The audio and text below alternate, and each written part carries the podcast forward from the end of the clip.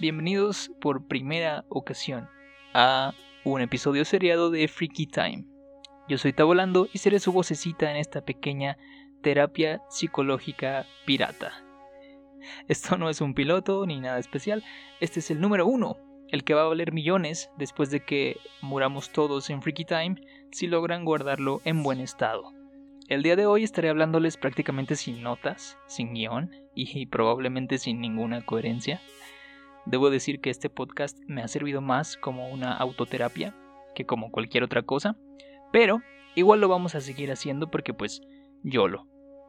En esta primera parte de Ser Friki les voy a estar hablando yo de mi experiencia en el friki mundo. Tómenlo como un currículum para que vean que en los estudios de Freaky Time sabemos de lo que estamos hablando.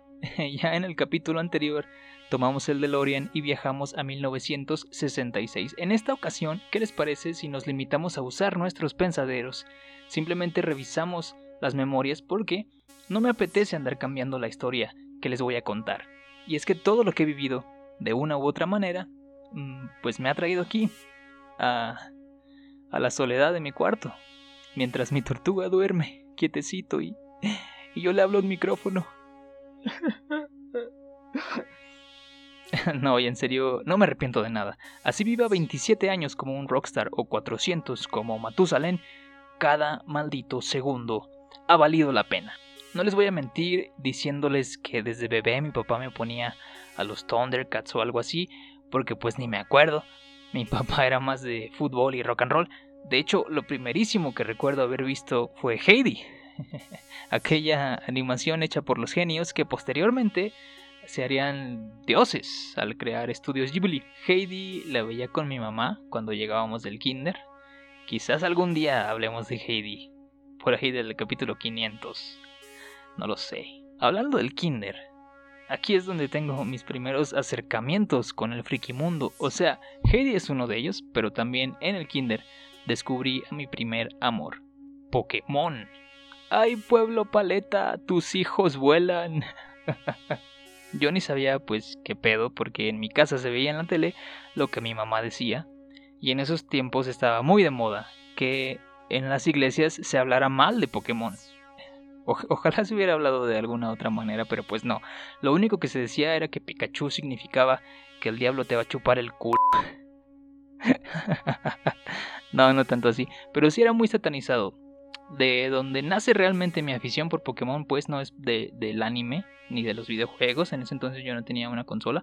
Son los monitos de a peso que vendían en el tianguis, los, los transparentes de colores. Tenía muchísimos y después se fue poniendo más y más de moda. Salió un álbum de estampitas, tatuajitos que salían en los chicles. Con el tiempo mi mamá se fue relajando y me dejó ver Pokémon. Y en ese momento en mi casa también habían contratado cable. Antes no teníamos cable. Y pues ahí me perdieron para siempre, dude crearon un monstruo. X-Men, Spider-Man, Super Amigos, Batman y todas las series ochenteras que pasaban en, en el cable, pues ahí ya me transformé. Y empeoró todavía más con Dragon Ball. Aunque como me frustraba que volvieran a empezar después de la saga de Freezer. Señor Canal 5, tenga piedad de mí. Ya vi la saga de los Saiyajin como 10 veces. Ya vi cómo atraviesan al Goku con el Macaco Zapó. Por favor, ponga lo que sigue. y también Dragon Ball GT. Dragon Ball GT sí lo pasaron de corrido. No sé por qué este no lo estuvieron repitiendo. También Ralma y medio. Pim pim pim pim pim pim pim pim pim. No sé si Disney o Disney cuente como Freaky Mundo. Ya lo someteremos a votación en la página de Facebook de Freaky Time. Denle like, no les cuesta absolutamente nada y cada like es un peso a la fundación sin drogas. En fin, no sé si cuente como tal, pero obviamente yo era niño Disney. Mis películas favoritas que veía una y otra vez eran Hércules, Aladdin, El Rey León y Tarzán. Y aquí es donde entra mi primera historia de Tavo en la gran ciudad. Yo tenía una mochilita de Tarzán. Esta mochilita salía en las cajitas felices. McDonald's, mándanos unas hamburguesas a los estudios de Freaky Time. O sea, gratis. Esta mochila me la llevé a mi primer día de clases en la primaria. Yo era un niño flaquito y con muchas ilusiones, también con mucho miedo. Y en mi primer día, pues ahí voy nada más con un cuadernito en mi mochila. Se me quedó muy grabado esto de la mochila. O sea, ¿quién se acuerda? ¿Quién se acuerda realmente de, de la mochila que llevó el primer día de primaria? Se me quedó grabado porque el primer comentario que escuché de otro niño en la escuela no fue, hola, soy un niño, jeje, hay que ser amigos. No, el primer comentario fue, mira, él es hot. Yo ni sabía qué rayos me decía, pero varios pequeños demonios se burlaron de mí y pues ahí ya, ahí quedé. El primer día me condenaron a ser amigo pues de los otros condenados. Y durante toda la primaria pues estuve con ellos, de los que se habían burlado por ser gordos o por cualquier otra cosa. Éramos cuatro, a dos la verdad ya les perdí la pista. Ojalá algún día este podcast les llegue porque no saben lo malditamente feliz que fui de ser su amigo. No hay que romantizar el bullying y la crueldad que los niños pueden tener en esa edad, pero me da gusto que algo tan feo como el bullying me haya acercado a las mejores personitas con las que me pude juntar en mi infancia. Con ellos compartía prácticamente todos mis gustos y ninguno de ellos se burlaba. Y honestamente no nos importaba ya que se burlaran de nosotros como colectivo. Así es, porque los frikis nos movemos en manada. Sí, nos movemos en manada. Ni no ni no ni ni no ni no ni ni ni ni ni ni ni no pongo el soundtrack porque probablemente ni siquiera se pueda. Estos del cine son muy tacaños. Hablando de cine, gracias a los gustos de infancia de mis hermanos mayores, pues me chuté todas las de Volver al Futuro y Jurassic Park. Y gracias a los gustos de uno de mis tíos, también vi todas las de Star Wars, incluyendo en el cine La amenaza fantasma, de hecho él me llevó, si no me equivoco, él me llevó a toda la trilogía de precuelas. Recuerdo con mucho miedo, y a la vez con mucho cariño, mi primera excursión escolar al cine. Fue una matiné donde proyectaron dos películas. Tenía miedo porque mientras todos se fueron en el camioncito que había rentado la primaria, a mí me llevó mi papá, para que no fuera en el camioncito con los otros niños molestones. Y yo sabía que en cuanto me vieran llegar al cine en el carro de mi papá, las películas eran dinosaurios y Harry Potter y la piedra filosofal. Güey, me explotó la cabeza completamente con Harry Potter. Había encontrado a mi segundo amor. Ni mis bullies aventando mechetos me hacen dejar de tenerle un cariño especial a Harry. Saliendo del cine, en, ese, en esa matiné, mi bully más terrible me puso el pie y, hubiera dado hasta mi última gotita de sangre para poder aplicarle un Wingardium Leviosa y luego dejarlo caer. Pero pues no. Lo que hice fue llorar llorar y llorar, como dice la canción. Tiempo después descubrí pues mi tercer amor en Fox Kids. No sé si todavía existe Fox Kids. Creo que no. Digimon. Desde el opening, desde el opening ya sabía yo que este iba a ser mi tercer amor. Si tú lo deseas, puedes volar. Me da, se llama Butterfly, pero pues yo en ese tiempo no sabía que se llamaba Butterfly. Para mí era, si tú lo deseas, puedes volar. me da me da mucha pena cantarlo, aunque se trata de mi tercer amor. Me da mucha pena cantarlo. Cambié las figuritas de plástico transparentes de Pokémon por unas figuritas que salieron de Digimon que estaban oh, estaban divinas. Eran chiquitas, pero las podías transformar de su etapa normal a su siguiente Digievolución. Yo tenía nada más a los que a los que quedaban en los outlets, que eran Billomón y Gabumón. Billomón no se lo llevaban los niños porque pues era rosa. A mí no me importaba. A mí desde siempre me ha gustado el rosa. Eh, lo cual me llevó a más y más y más bullying a lo largo de mi infancia. Pero bueno, solamente tenía de hecho a Billomón y a Gabumón en originales. Todos los demás eran de Tianguis. pero igual me fascinaban. O sea, yo estaba loco por Digimon. Incluso engordé en parte por Digimon. Yo era un niño flaquito y terminé la primaria con obesidad mórbida. Porque, bueno, no, solamente por eso, la verdad me encantaba comer. Pero hubo una época en donde había figuritas armables. A mí me encantaba armar figuritas, tenía muchos Zoids y Legos. Y había figuritas armables de Digimon de todas las, las etapas evolutivas de los Digimon de los niños elegidos y de los malos también había todas las etapas y salían en el pan y pues ni modo de quedarme con las ganas de tener a todos los DJ elegidos, pues comía y comía pan como un loco durante toda la fiebre de Digimon. Llegó a ocupar el primer puesto en mi friki corazón. De hecho, en cuanto al anime, todavía prefiero Digimon que Pokémon. Desde Adventure 01, 02, Digimon Summers, hasta Adventure 3. Yo soy niño elegido antes que entrenador. En el anime. En los videojuegos sí prefiero mucho Pokémon. No puedo decir que era pobre. Nunca me faltó nada en mi vida. Siempre tuve que comer y siempre tuve que vestir y siempre tuve estudios. Pero pues tampoco éramos ricos. Mi primera consola fue un Game Boy Color. Me lo mandaron mis primos del Gabacho. Un saludazo. Hasta el Gabacho. me lo mandaron, si no me equivoco, con Donkey Kong Country 2. Era el cartucho amarillo. Era un Game Boy transparente, estaba preciosísimo.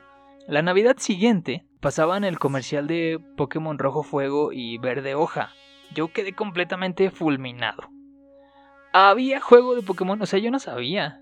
Yo no sabía que Pokémon de hecho era principalmente un videojuego.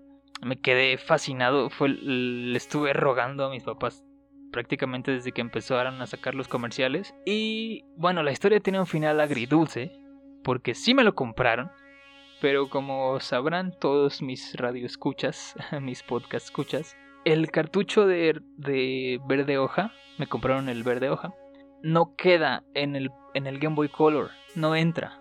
Estaba chiquito como para Game Boy Advance o Micro o SP. Y nunca lo pude jugar. Todavía me duele el alma que tuve que esperar años, muchos, muchos años, para poder jugarlo. Porque yo nunca tuve Game Boy Advance, ni Game Boy SP, ni Game Boy Micro. Lo siguiente que tuve después del Game Boy Color fue un Play 2. Y después, tiempo, tiempo después, me consiguieron un Nintendo 10 y ahí fue cuando pude jugar Verde Hoja. Pero bueno, esa es historia para cuando hagamos un podcast únicamente de Pokémon. Más o menos por esas fechas, como 2004, 2005, mientras me hacían mi corte de cabello anual, me topé entre los periódicos de Nota Roja y las revistas de chismes que suelen tener las peluquerías un cómic de los Cuatro Fantásticos. Yo leía muy bien desde chiquito, porque mi mamá era mi maestra de kinder y mi papá era mi profe de primaria. entonces, o sea, yo en esos años fui estudiante modelo, carnal. Aparte de que casi no tenía amigos, pues yo creo que lo leí con tanta, tanta emoción y tanto cariño, porque el señor de la peluquería me vio y dijo, ¿sabes qué? Llévatelo. ¿Te gustó, verdad? Pues llévatelo. Y ahí voy yo muy feliz con mi con mi cómic de los Cuatro Fantásticos. Yo no sabía y nunca supe qué pasó antes ni qué pasó después, pero era muy feliz con esa pequeña fracción de la historia. Y pues si alguna vez tuve esperanzas de volver del friki mundo, ahí se perdieron completamente. Desde esa vez, cada que íbamos al centro, yo pedía un cómic. En ese entonces costaban como 15 pesos, 18 pesos, más o menos y pues me los compraban. Aunque no íbamos muy seguido y no les daba continuidad, simplemente tenía números salteados y a mí me encantaban. Ya mi primera serie completa fue World War Hulk, que fue un mega evento. Y fue ya en el último año de primaria, si no me equivoco, por ahí de 2006, que de hecho en la contraportada se anunciaba ya la película de Hulk. Y para cuando terminó World War Hulk, ya se anunciaba en la contraportada Iron Man. Pero antes de eso, antes de llegar al último año de primaria, pasé por varias transformaciones y etapas en mi vida. La más rara y la que me trajo todavía más bullying fue tener miopía. Recuerdo muy bien el haberme sentido muy muy feliz de ver bien. O sea, yo ni sabía que veía mal. Hasta que me pusieron los lentes yo quedé como, así es como debía haber visto toda mi vida. ¿Estás diciéndome que hay un multiverso? Esa sensación de win, esa sensación de sí, ver bien es lo máximo, eh, se esfumó con la primera burla. Estábamos en honores, lo recuerdo muy muy bien, y yo me sentí muy mal y me fui al salón, lo que me trajo todavía más problemas, porque como faltaba el respeto a la bandera, no sé por qué, pero desde que usé lentes, y además por esas fechas también empecé a engordar bastante, las críticas y las burlas me pegaban muy feo. Desde ese año, que fue como cuarto año de primaria, ya no salía al, receso, ya no salía al recreo. Yo me comía mi lonchecito en el salón.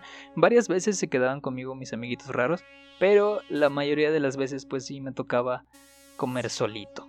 En ese momento tan, tan raro de mi infancia, mis mejores amigos, mis más grandes confidentes, eran de papel. Eran ficticios, estaban impresos en los cómics. Y esto duró hasta la secundaria. Los primeros meses de la secundaria me los pasé en soledad, saltando de bolita en bolita, hasta que me topé con la bolita de los raros. Todos éramos fans de, de los superhéroes, hablábamos de cómics, habíamos leído cómics, nos encantaban las películas de Spider-Man de Tobey Maguire, discutíamos de Avatar la leyenda de Ang, y según nosotros éramos rockeros, no sé, muchas cosas. Todavía mantengo comunicación con varios de ellos, incluyendo al chico que me hizo la pregunta, que fue un parteaguas no solamente en el friki mundo, en mi vida en el friki mundo, sino en mi vida en general. Oye, ¿te gusta Naruto? flashbacks de Vietnam. no. Eh, mi cerebro no estaba preparado. mi alma sí. Tuve un alma de otaku desde siempre. Y pues a partir de Naruto fue un no parar. Porque pues para conseguir ver Naruto, para conseguir los DVDs, tenías que ir a la Friki Plaza en ese momento, que todavía se llamaba Plaza de la Tecnología. Porque no había tantos, tantas páginas o no era tan fácil descargar los capítulos o verlos en línea. Tenías que comprar los discos. Y en cuanto tuve contacto con la Friki Plaza, queridos amigos, terminé de forjar mi armadura de Pegasus protectora de mi virginidad. claro que ver eh, Hulk, la, película de, de Edward Norton, también es mi superhéroe favorito, Hulk.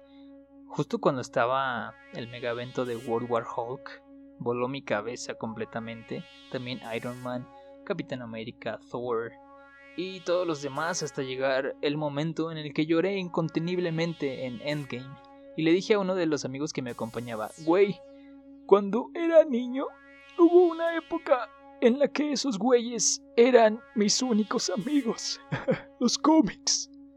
O sea, ni siquiera podía hablar, tenía un nudo en la garganta bastante, bastante pesado. En fin, ya después, en la prepa y lo que siguió, aunque las buleadas y las burlas estuvieron siempre presentes entre mi cosplay de Asuma Sensei, no me acuerdo en qué año de, de, Halloween en la prepa, o que mis trabajos de la prepa y algunos todavía de la universidad se trataban de Naruto como máximo exponente de la épica contemporánea, entre que jugaba Pokémon en clases, eh, entre todo eso, siempre encontré al menos a un amigo friki que se quedó conmigo. Si tú tienes un amigo friki que se siente solo, o que está en una situación vulnerable, pásale nuestro podcast. Aquí en Freaky Time lo vamos a apapachar. Y no estamos diciendo que todas las demás personas, los que se unieron al Freaky Mundo después, quizá con alguna película de Marvel o DC o con alguna recomendación de un anime, no sean bienvenidos. Al contrario, todos estamos unidos en el Freaky Mundo y a nadie le daremos la espalda. Me recuerda mucho una situación cuando uno de mis bullies de infancia me mandó un mensaje por Facebook Messenger para que lo agregara en Pokémon Go. Decía algo tipo, ay, a ti te gusta Pokémon, ¿no? Agrégame, jeje, hay que jugar juntos. En ese momento, mi primera reacción fue como de, dude, tú me hacías bullying por mi lapicera de Pikachu. Y ahora quieres que juegue Pokémon Go contigo. ¿What? Después de todo lo que me hiciste, ¿Tú piensas que voy a ayudarte ya? ¡Ayudarte ya! Pero ya después le mandé solicitud y, ahora tenemos una amistad con suerte. En fin, con esto no tratamos en los estudios de Freaky Time de romantizar el bullying. El bullying no es algo que se deba tomar como algo positivo, no por ser algo que nos orilló a conocer a personas que también estaban siendo hostigadas, personas que fueron y siguen siendo partes importantes de nuestras vidas, debemos agradecer o normalizar la agresión o la crueldad. No somos mejores porque nos bullearon, no somos más fuertes porque nos bullearon, no somos más aptos para la vida porque nos bullearon. somos mejores, somos más fuertes y somos más aptos a pesar de que nos bulearon. Hay que romper esa idea tan errónea. Hubiéramos sido más felices armando Legos y Zoids todos en paz entre amigos. Y si no te gusta, pues está bien, puedes irte a otro lado a jugar fútbol o a, a qué sé yo, otra cosa que no hagan las personas frikis. Porque los frikis hubiéramos sido más felices sin el bullying. No somos lo que somos ahora por el bullying. No crean eso. Quítense esa idea de su mente. Porque, aunque más lentamente, porque algunos somos muy tímidos, seguro nos hubiéramos encontrado en alguna otra parte del frikimundo con o sin bullying. En el frikimundo creemos, en el frikimundo estamos. En fin, en los estudios de Freaky Time queremos agradecerles a todas las 12 personas que escuchan nuestro podcast. ¿Qué? Un flashback de Vietnam me acaba de atacar completamente porque pasamos de 6 en el capítulo primero de Susana a Distancia o en el piloto a 12 en el de Black Panther. ¿What? Si seguimos así, en el capítulo 1 millón probablemente tengamos 2 millones. no tengo muy buenas matemáticas y tampoco muy buena sintaxis aparentemente. Pero, pues muchas gracias, muchas gracias por, por estar compartiendo el podcast. Supongo que lo están compartiendo porque no creo que se hagan cuentas falsas para escucharlo dos veces. Quién sabe, yo no lo estoy haciendo. Muchas gracias por escucharnos y nos escuchamos, o ustedes a nosotros, la próxima semana.